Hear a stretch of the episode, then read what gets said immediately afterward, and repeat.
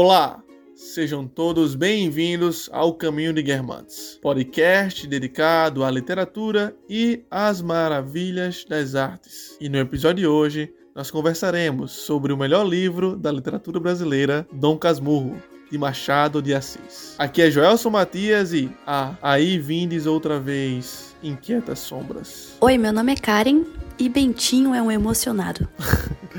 Eu tava pensando sobre esse termo ontem, vamos discutir isso. Olá, aqui é Viviane e, mas enfim, os cabelos iam acabando, por mais que eu os quisesse intermináveis. Essa parte do penteado é muito boa. Se você não entende, caro leitor, é porque não teve em suas mãos o cabelo de uma pequena. É.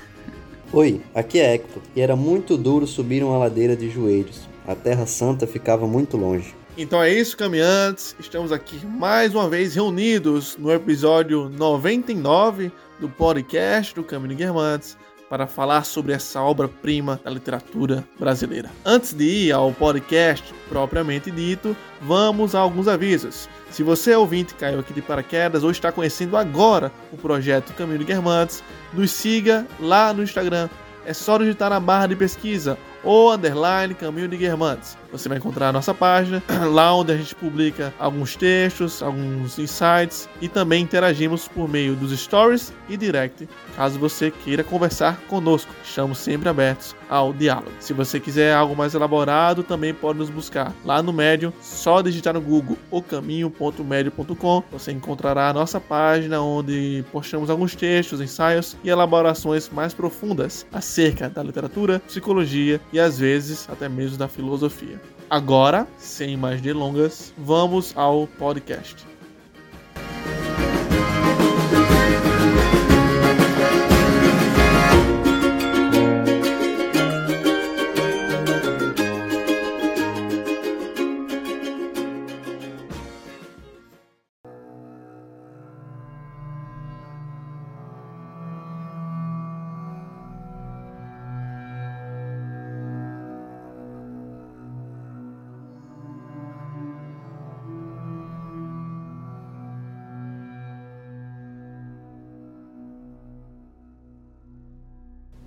Casmurro é um romance escrito por Machado de Assis e publicado em 1899. Era comum que nessa época os livros fossem escritos para serem publicados em folhetins, como aconteceu com Memórias Póstumas de Brás Cubas e o Quincas Borba. Só que esse, especialmente, ele foi feito especificamente para publicação em livro. Ele é considerado pela crítica o terceiro romance da trilogia realista do Machado de Assis, ao lado desses dois, o Brás Cubas e o Quincas Borba. Só que lembrando, essas formulações em encaixar em realismo, romantismo, nada disso foi assumido pelo próprio Machado, e sim pela crítica posterior, uma maneira didática de abordar a obra desse grande autor que foi Machado de Assis. O protagonista da obra é o Bento Santiago. Ele é o narrador da história, que é contada em primeira pessoa, e segundo ele, ele quer atar as duas pontas da vida. Quando ele fala isso, ele se refere a unir com relatos a mocidade até os dias né, da, da senilidade em que ele está escrevendo o livro. Então ele escreve memórias, as suas reminiscências da juventude, a sua vida no seminário, o caso né, de amor com a Capitu, o ciúme, enfim. O livro é ambientado no Rio de Janeiro do Segundo Império. É... Então existem muitos atributos da narrativa e do cenário assim que fazem parte da época, né, em que ele se contextualizava. E o livro é estudado em escolas, desde o do ensino fundamental até as cátedras da universidade, justamente pela grandeza é, dessa narração e pela alta quantidade de referências que o Machado fez à literatura ocidental em geral, além do intenso uso de ferramentas literárias como a ironia, a intertextualidade e enfim.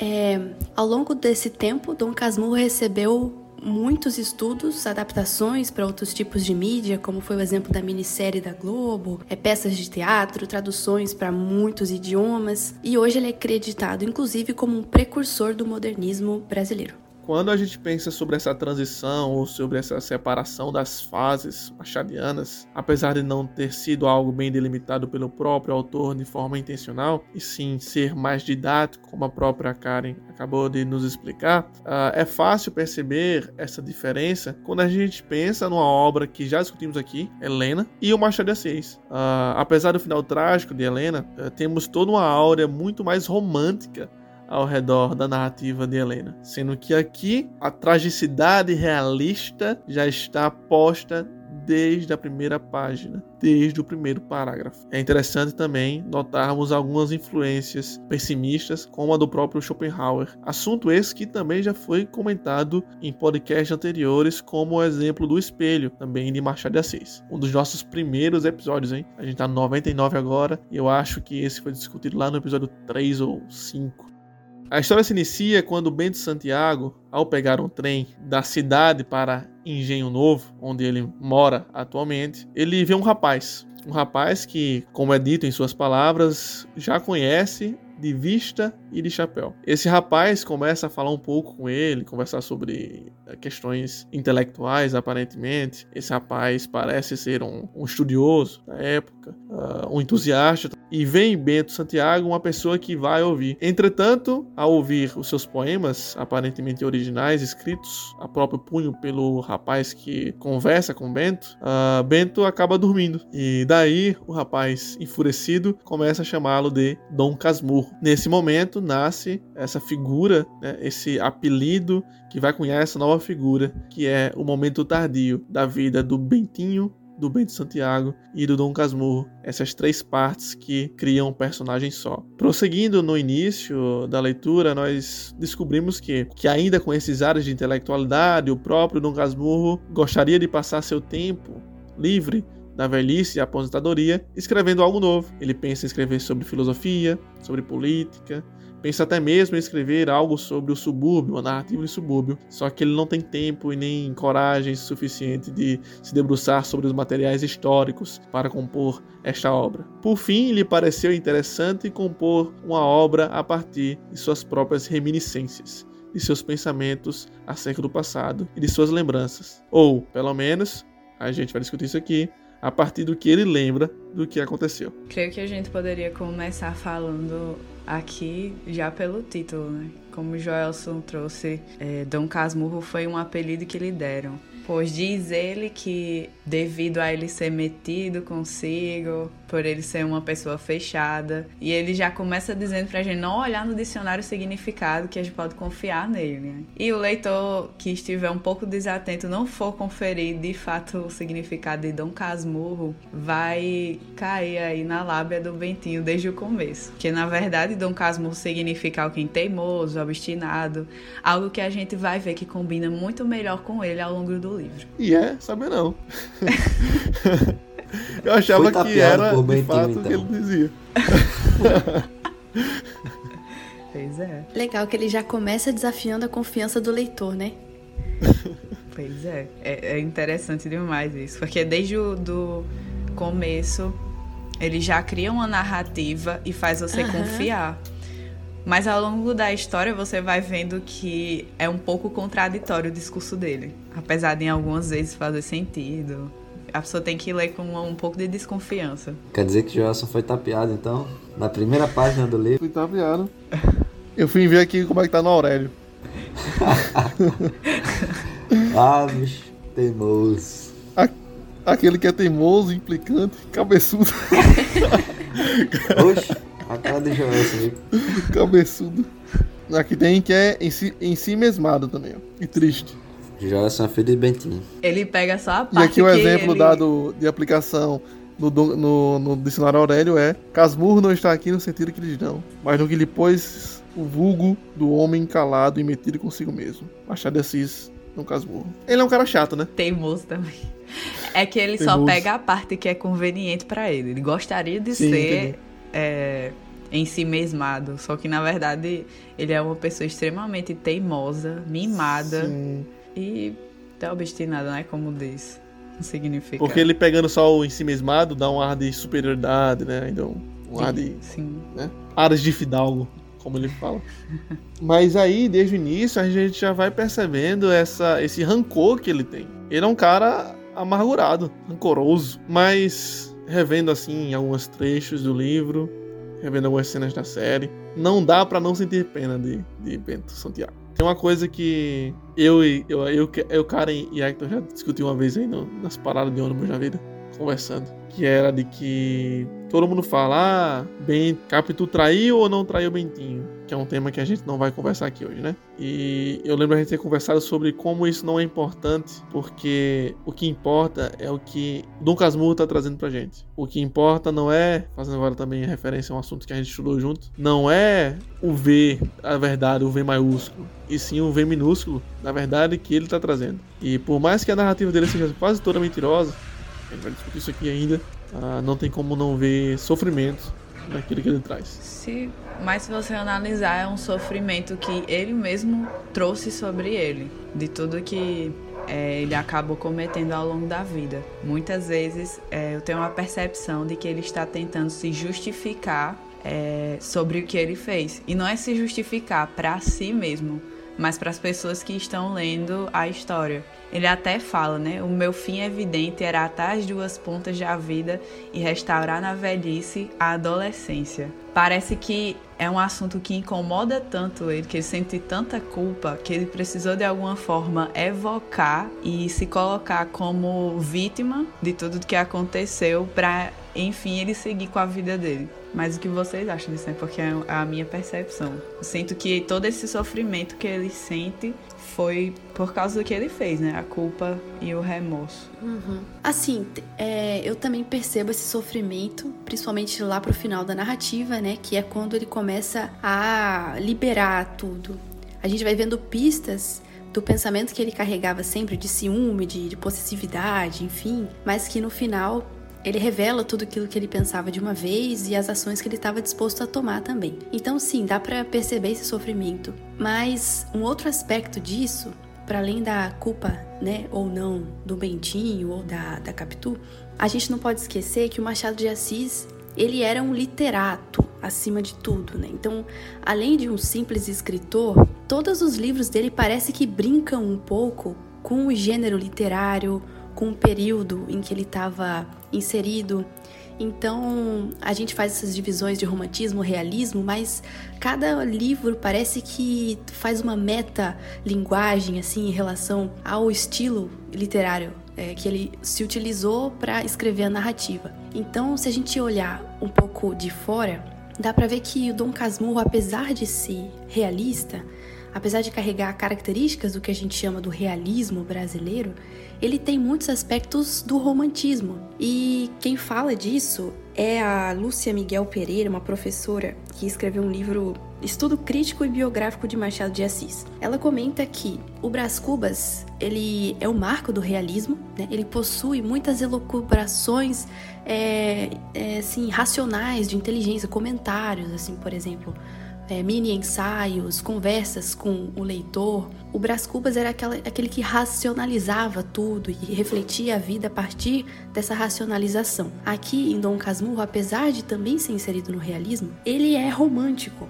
Ele tem aspectos muito mais humanos, dá para dizer assim, do que o Brás Cubas. A professora diz que Brás Cubas pensou e Bentinho viveu tem muitos aspectos de humanidade, como que fosse pensado mais com o coração do que com a cabeça, né? É muito mais sensível. E justamente por isso, é, dá para fazer algumas relações, por exemplo, com outros personagens que carregavam todo esse romantismo, mesmo dentro de um contexto realista. Então, por que a gente não poderia dizer, por exemplo, que o Machado de Assis, já que ele fez tantas referências a outros personagens e a outros escritores dentro de Dom Casmurro, ele não poderia estar tá fazendo uma referência implícita ao Werder, por exemplo? É, tem um artigo interessante chamado O Eterno Feminino em Os Sofrimentos do Jovem Werder de Goethe e Dom Casmurro de Machado de Assis. É, uhum. Esse é um dos, dos estudos que fazem essa análise comparativa entre esses dois personagens e se a gente parar para pensar, existem muitas semelhanças. E dá para dizer que uma das semelhanças entre o, o Bentinho e o Werder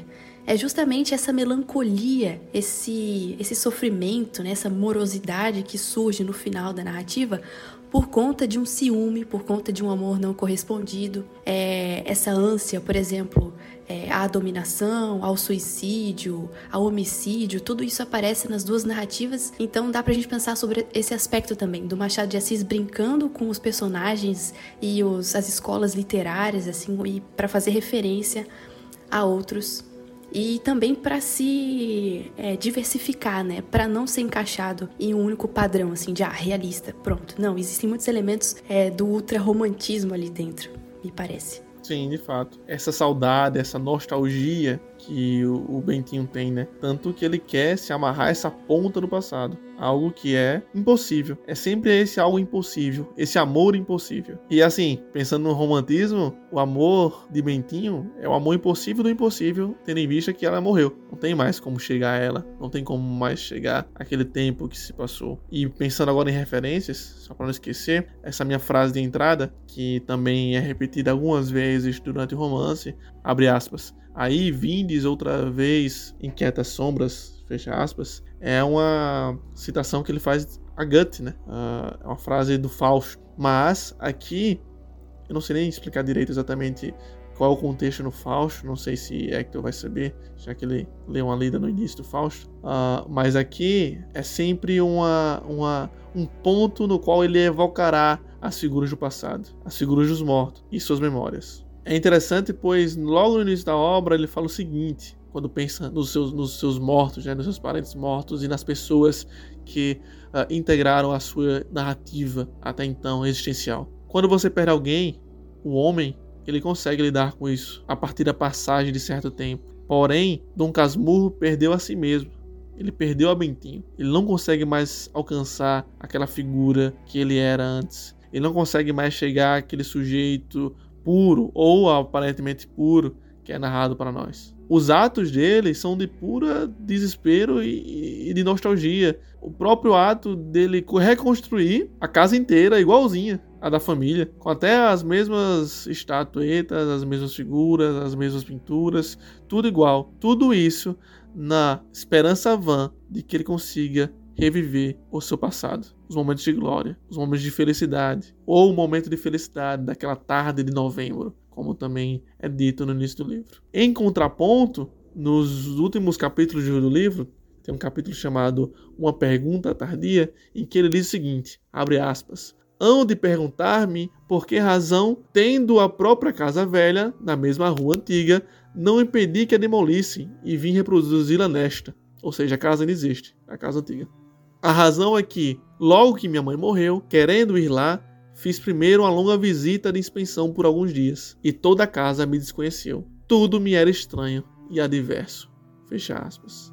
Ele reconstrói uma casa igual à sua casa antiga, mesmo que essa casa antiga ainda exista, porque a casa já não o reconhece. Parece que há outro em seu lugar. E esse outro, do passado, de sua infância, já está perdido. Porque aquele outro é aquele que realmente, de fato, tinha o amor de Capitu. É verdade. E no momento em que ele escreve toda essa narrativa, ele ainda é o mesmo Bento, no sentido de ele ainda está convencido da traição. Sim. Ele não tem essa mesma oportunidade que a gente tem de questionar, né? Ah, será que é só elucubração da cabeça dele? Será que ela realmente traiu? Ele era um convencido da, da falha dele, né? Então, é como se ele tentasse, por meio dessa narrativa, quem sabe resgatar a si mesmo, né? Lembrar, é, coletar fatos do passado para tentar reconstruir essa imagem que, como você disse, ele perdeu. É, assim, como um movimento de alguém que sente que sabe que perdeu tudo perdeu as oportunidades, perdeu o amor da vida dele, enfim, perdeu-se a si mesmo, né? E por isso que tanto, tanta referência ele fazia ao fim da própria vida. Será que ele faria tudo de novo? o eterno retorno, hein?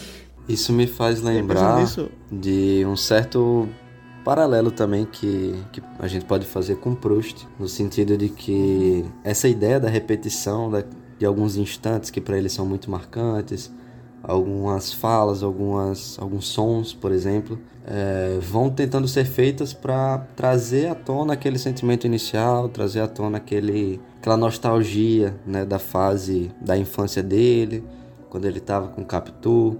Então, tem vários momentos, não só em relação à construção da casa, como o Gelson falou, mas também, por exemplo, quando ele é, lembra do jeito que ele trançava, trançava o cabelo da Capitu, ou enfim, outros diversos exemplos que também acontecem, por exemplo, no Caminho de Swan. Não sei se vocês vão lembrar, mas tem vários momentos no Caminho de Swan onde esse mesmo personagem ele se refere a uma certa melodia de uma música que a Odette, né, tocava no piano e que ele pedia para ela repetir apenas aquele trecho. Ele não queria ouvir a música toda, ele só queria ouvir aquele trecho, porque aquele trecho representava para ele um momento que foi muito especial, né? semelhante àqueles, é, acessos de memória da Madeleine, da catedral, que é muito comum em Proust. Para o Swan, teve um momento né, daquele tempo simultâneo que foi criado na memória dele, onde tudo aquilo estava envolvido com aquela melodia. E ele quer tentar sempre reproduzir aquela mesma sensação.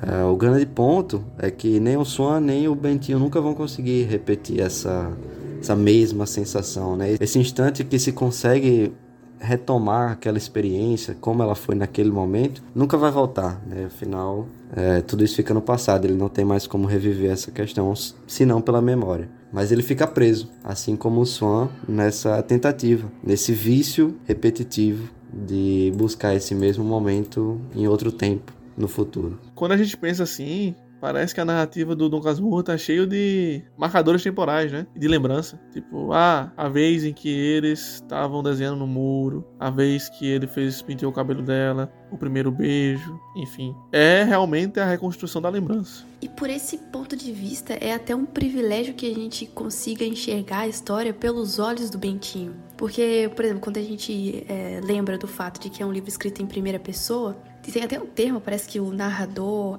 autodiegético, que é que a narrativa ela é toda centrada nos fatos daquela, vividos por aquela pessoa e narrados por essa mesma pessoa. Então é meio que egocêntrico o negócio assim, porque é ele narrando a própria vida segundo o próprio ponto de vista. E às vezes a gente vê com maus olhos isso, porque querendo ou não é um grande recorte, né? A gente só vê a história pela visão dele e logo toda enviesada pelos sentimentos, pelas ressalvas que aquele próprio personagem tem. Só que pensando na, na capacidade dele mesmo e na verdade da exclusividade dessa potencialidade, né, de narrar as próprias memórias, a gente só conseguiria enxergar tudo isso pelos olhos dele. É como acontece em Swan, é como acontece em Werder.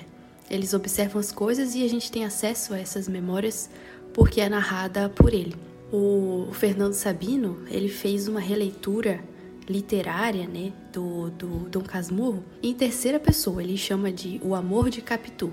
E é a mesma história, né, na mesma ordem cronológica, os mesmos personagens, tudo, tudo.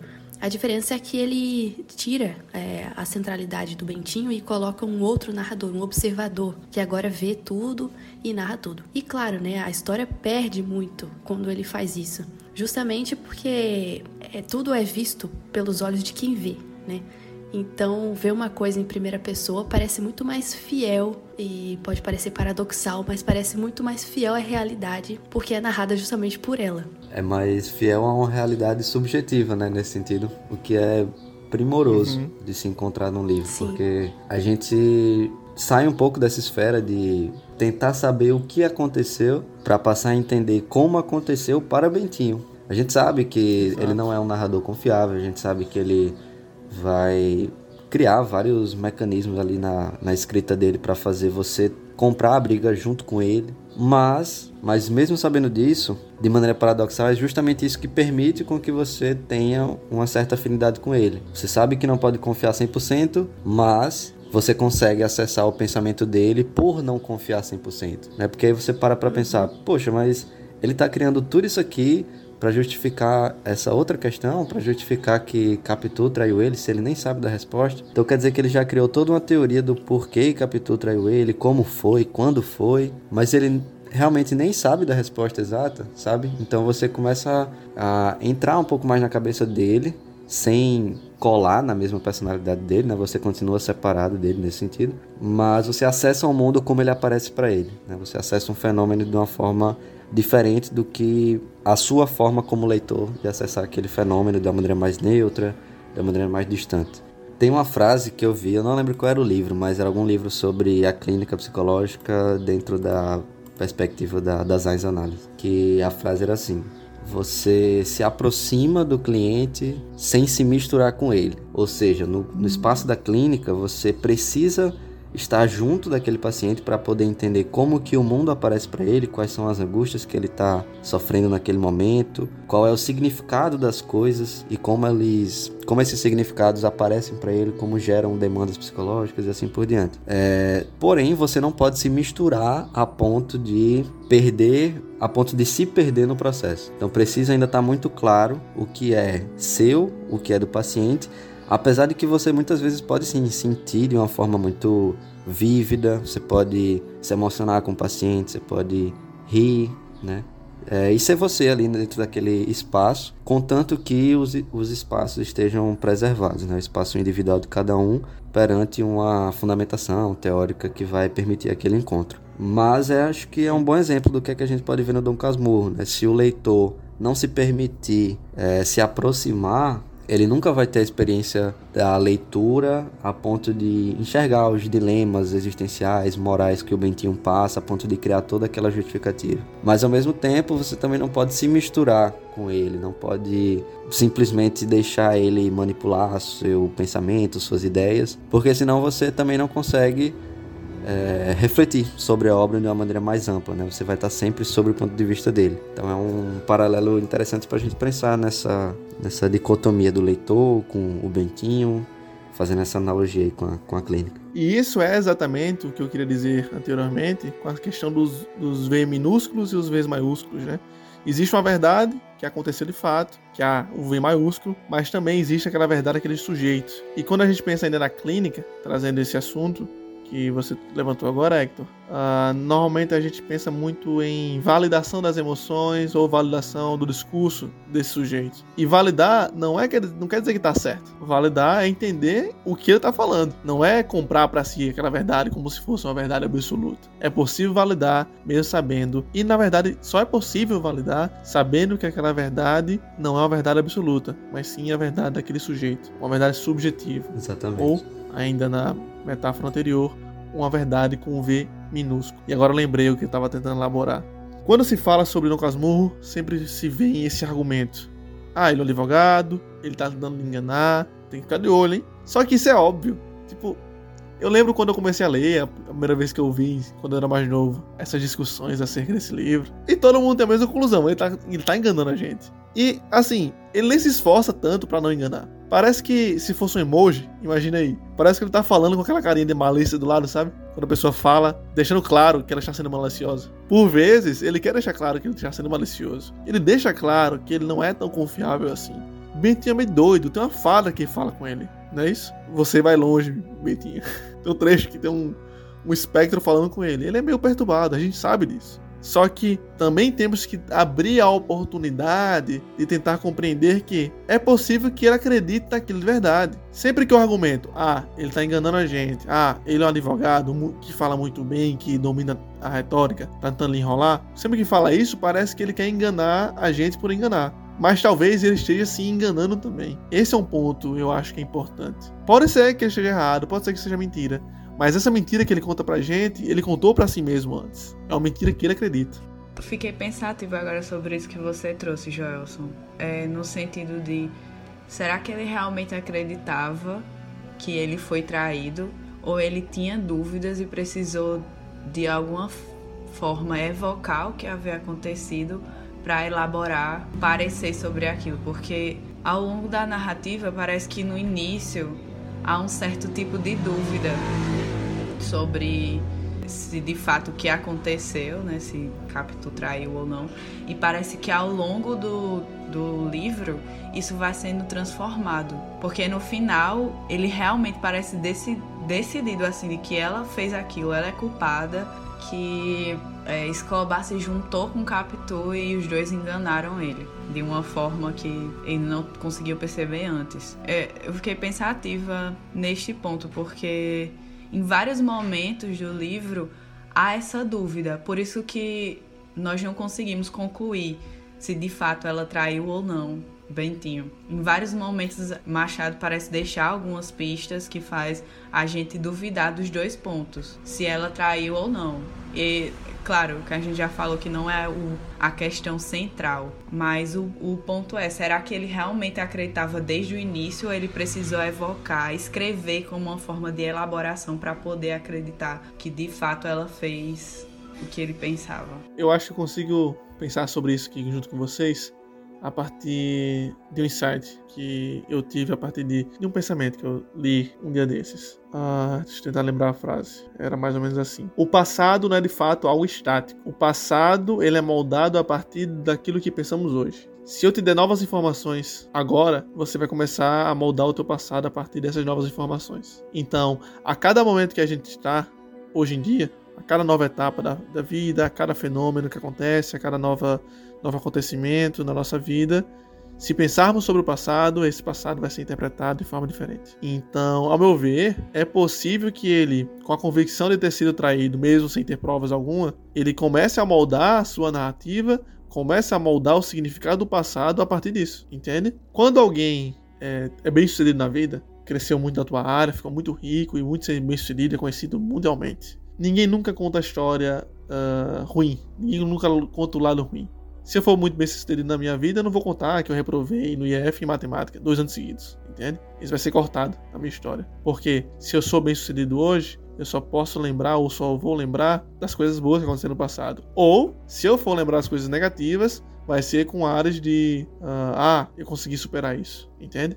Agora, se minha vida for muito ruim, eu vou começar a usar o passado para justificar. Enfim, o que acontece na nossa vida no, no presente molda a nossa interpretação sobre o passado. E aí a vida que o Dom Casmurro tem e leva pode ter levado a ele a, a tentar evocar o passado e procurar nesse passado vestígios daquilo que fez ele estar desgraçado hoje em dia. Por exemplo, ele pode nunca ter visto nada em Capitu, mas quando ele vai contar pra gente, a partir dessa emoção que ele tem, né, a partir dessa convicção, melhor dizendo, que ele tem de que foi traído, desde o início da narrativa, ele nos dá os vestígios de que Capitu era meio manipuladora. Era uma menina mais esperta, uh, parecia mais velha, ajudou ele com José Dias, manipulava ele, fazia brincadeirinhas, manipulava o pai, não é impossível que ela não fosse, que ela fosse assim, tá? Ela podia ser assim.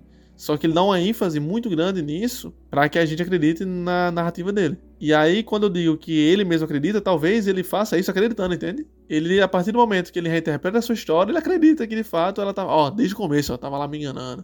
Interessante é, parece... essa coisa de olhar com a sua percepção do presente para o passado. Pode ser um pode ser bom e pode ser um pouco perigoso às vezes, né?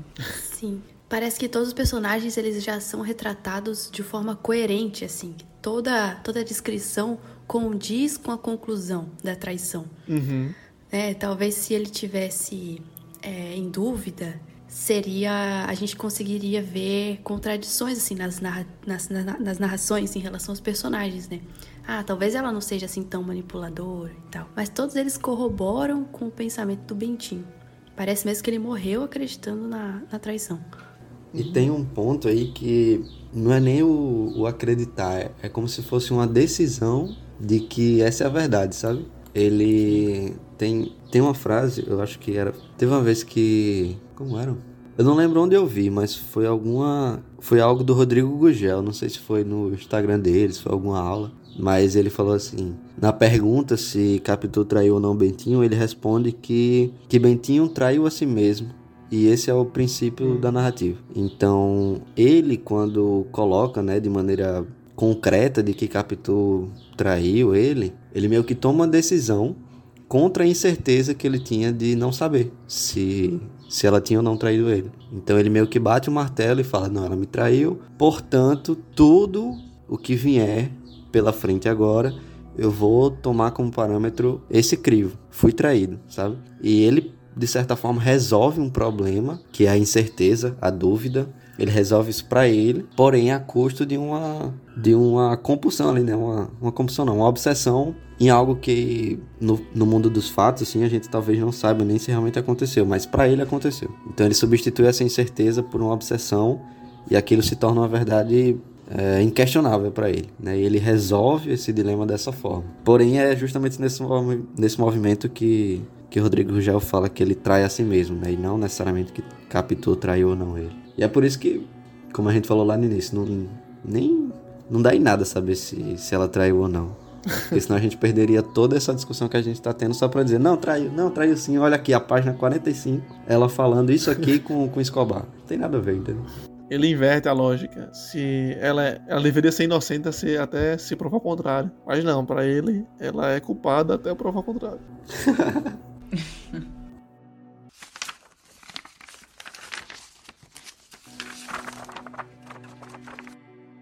Eu, particularmente, acho muito bonitinho o, o amor deles quando eles são jovens. Parece, assim, em sua narrativa, genuíno. E aí é o que mais, que mais gera dúvida na gente sobre as intenções do, do Bentinho, né? Porque, apesar de tudo, apesar desse, dessa tentativa de incriminar Capitu desde o início da história, em nenhum momento não parece que, ele, que ela não o amava. Existe, aparentemente, um amor recíproco entre eles. Um amor uh, genuíno, um amor até meio inocente, apesar de tudo.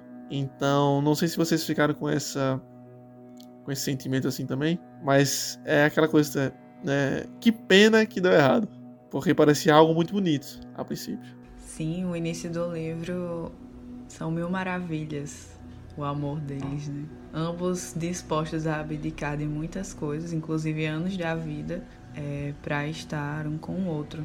E volto sempre a enfatizar que aquele capítulo 33 do Penteado é o meu favorito. Assim, a cena mais bela de todas do livro. É, que traz muito essa questão né, da paixão deles, do primeiro beijo, algo muito bonito. Tem mesmo essa característica assim, de inocência, né? Aquele primeiro amor pueril. E talvez isso mostre o tanto que ele é, se sentia triste com isso.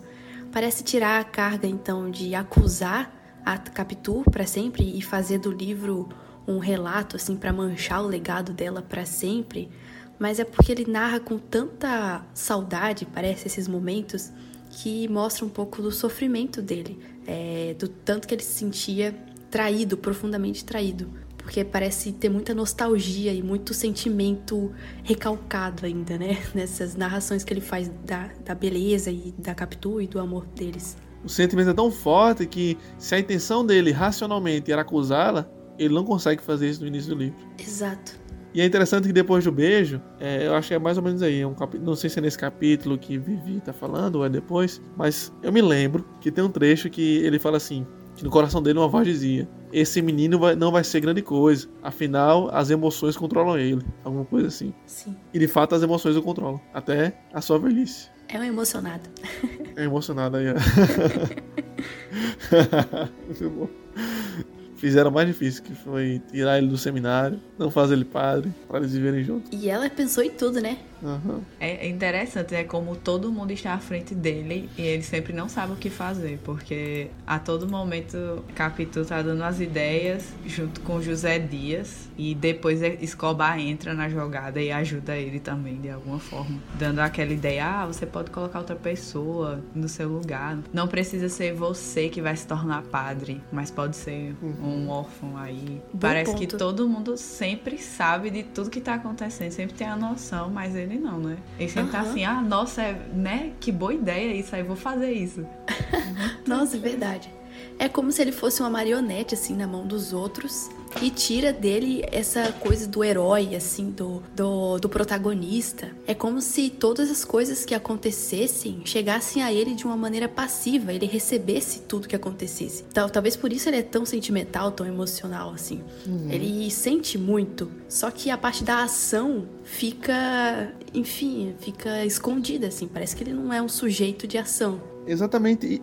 E, isso aí quebra. Olha, a gente chegou agora nos, nos pontos fodas dessa da narrativa. Isso quebra muito para mim, por quê? Vamos lá. Imagina que ele tá querendo manipular a narrativa, porque ele acredita agora, ele decidiu, né? Como o Hector falou, decidiu que a verdade é aquela, logo toda a sua narrativa do passado tem que responder o que ele precisa em prol dessa nova narrativa decidida. Ah, beleza. Então ele iria manipular isso, inclusive ia ser esse coitadinho que não escolhe nada. Porém, parece que de fato ele é um meio lesado, sabe? Ele não escolhe o que ele faz. Até a velhice. Ele é meio um homem assim, não é um homem do subsolo. De fato, ele não tem todas as características pra gente dizer que é esse arquétipo.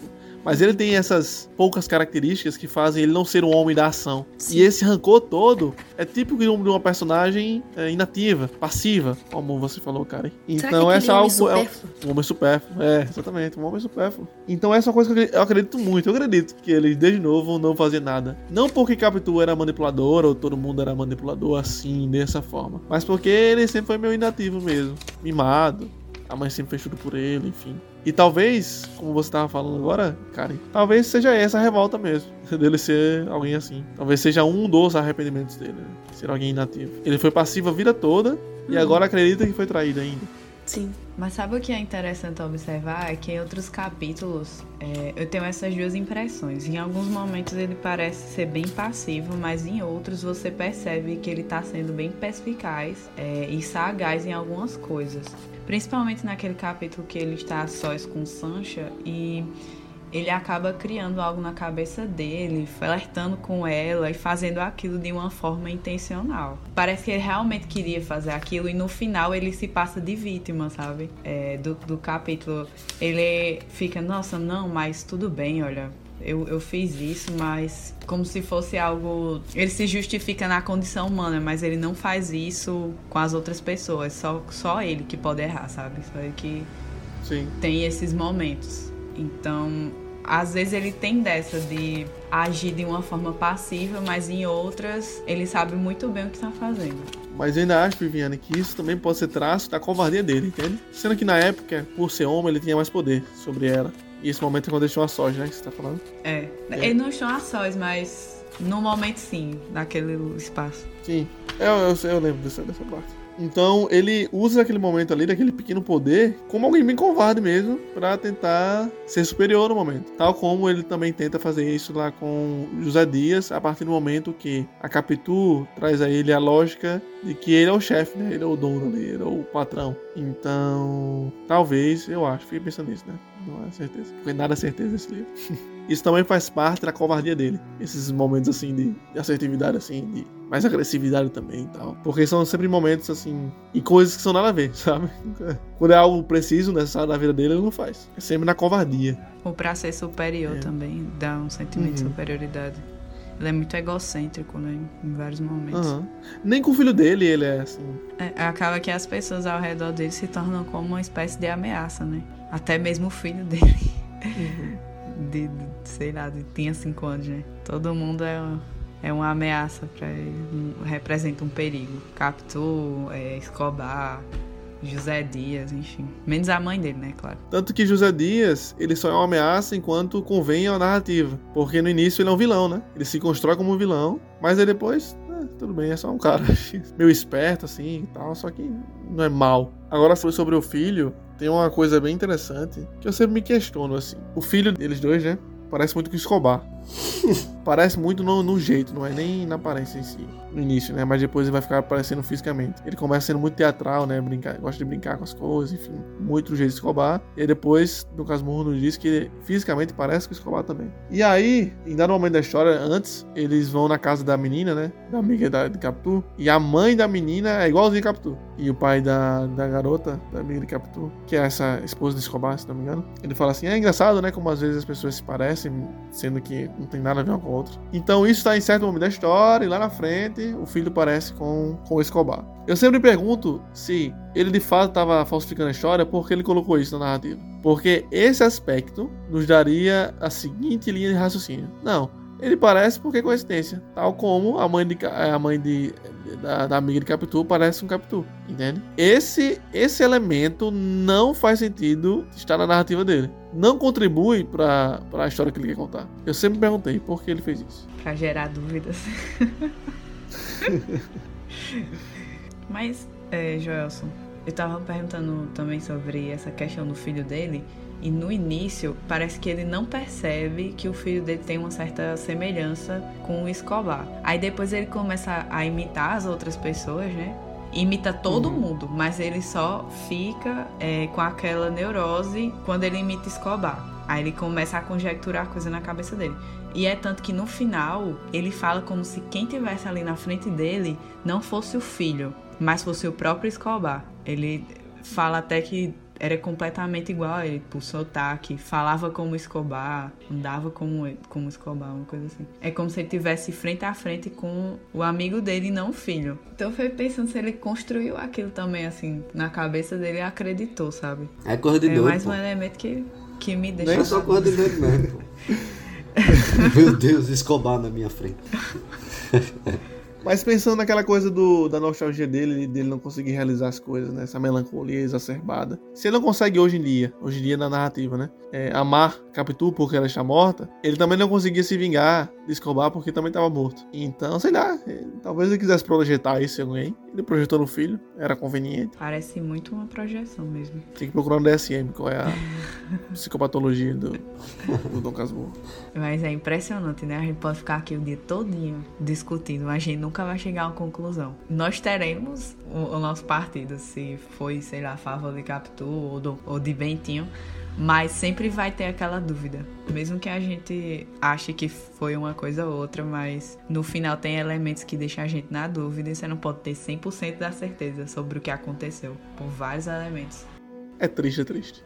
É, vamos morrer com essa dúvida, viu? Sabe o que é triste? É porque o Dom Casmurro, o Bentinho, eles têm esse aspecto todo nostálgico, melancólico. E ele passa isso pra gente como leitor, entende? Assim, parece que a gente nunca vai alcançar aquilo. Nunca vai alcançar aquela realidade que ele tá falando. Assim como ele também nunca vai alcançar a Capitu é uma mulher sedutora, encantadora até para nós leitores. E a gente nunca vai entender essa beleza, nunca vai entender como é que ela é. Eu nem sei se de fato como ela é, a gente se imagina porque por conta do, do da, da, TV, né, da série da TV. Mas eu nem sei se ela é daquele jeito. A única informação assim bem clara que a gente tem é, é que ela tem olhos de ressaca, né? E cigana oblíqua e dissimulada que por sua vez nem é tão preciso assim, uma descrição precisa, não, que é olho de ressaca. Ah, mas é aquela coisa da, da visão idealizada, né? A mulher sempre envolta em mistério, enigma. Igual, sei lá, a. Charlotte? Carlota.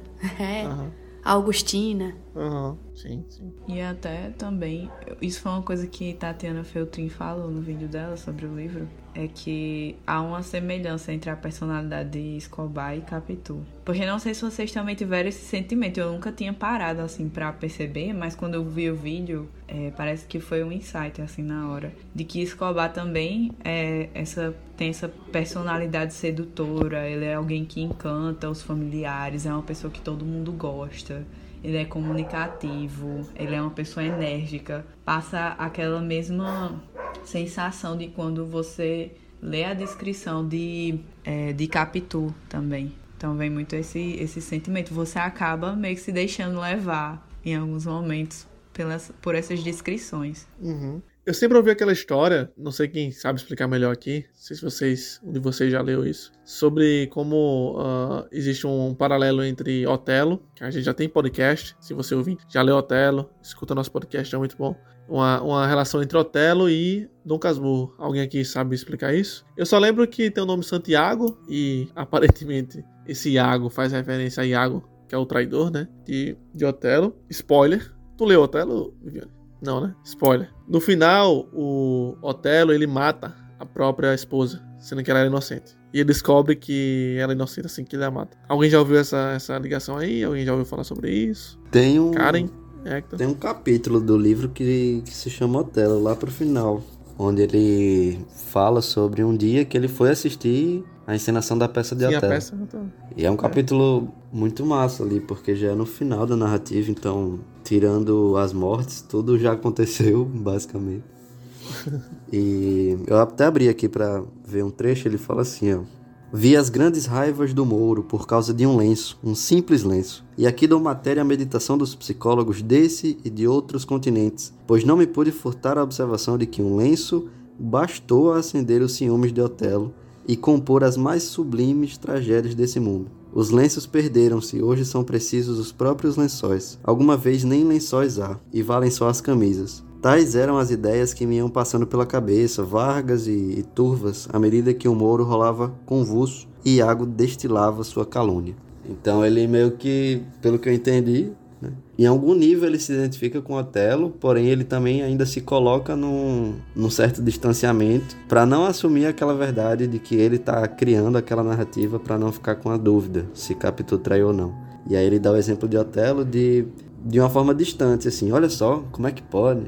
É, por causa de um lenço, um lenço, é só um, um objeto ali, ele criou tudo isso, ele cometeu essa tragédia, sabe? Então, é um capítulo muito legal que mostra um pouco dessa ambivalência que ele tá tendo de, de, sofrimento nele mesmo, apesar de ele criar tudo isso que a gente falou, né, de justificar e argumentar do porquê que aquilo aconteceu e tudo mais. Sim, tem um livro também chamado Otelo Brasileiro de Machado de Assis, que é da Helena Caldwell, e parece que a referência é essa mesma. Da, que o nome Santiago ele é feito de duas partes, né, uma dualidade. Parte santo, que é o Sant, e parte Iago, que é o Iago de Otelo. Então ele tem o bem ou o santo, né, e as qualidades de Iago, que é aquele manipulador, é, sei lá, neurótico, né, em uma guerra assim interna. Ele ainda fala assim, ó, nesse capítulo. O último ato mostrou-me que não eu, mas Capitu devia morrer. Ouvi as súplicas de Desdêmona, as suas palavras amorosas e puras, e a fúria do Mouro,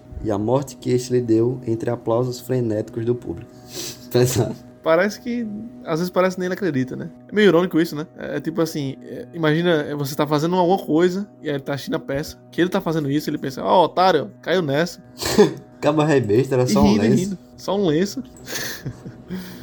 e ele, que nem um lenço tinha para dizer. Nem alguém para plantar um lenço lá, ou um lençol que for, uhum. com o Miago, né? E ele acaba, de certa forma, saindo da peça, não vê o final. E ele dá um destino diferente. Ele acredita realmente que ela é culpada. E a gente não tem nenhuma prova, né? De que ela é inocente ou não, como tem na peça de Otelo. Que ele estava enganado. Parece que ele dá um rumo diferente, assim, dentro da narrativa dele, de que não, ela realmente é culpada. Defende isso até as últimas circunstâncias.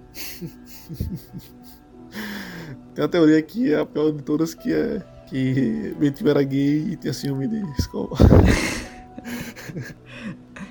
Será que ele era apaixonado pelos dois? Ele tinha ciúme. Pra onde ele olhava, ele via Escobar até no moleque, no filho. Que é. coisa feia.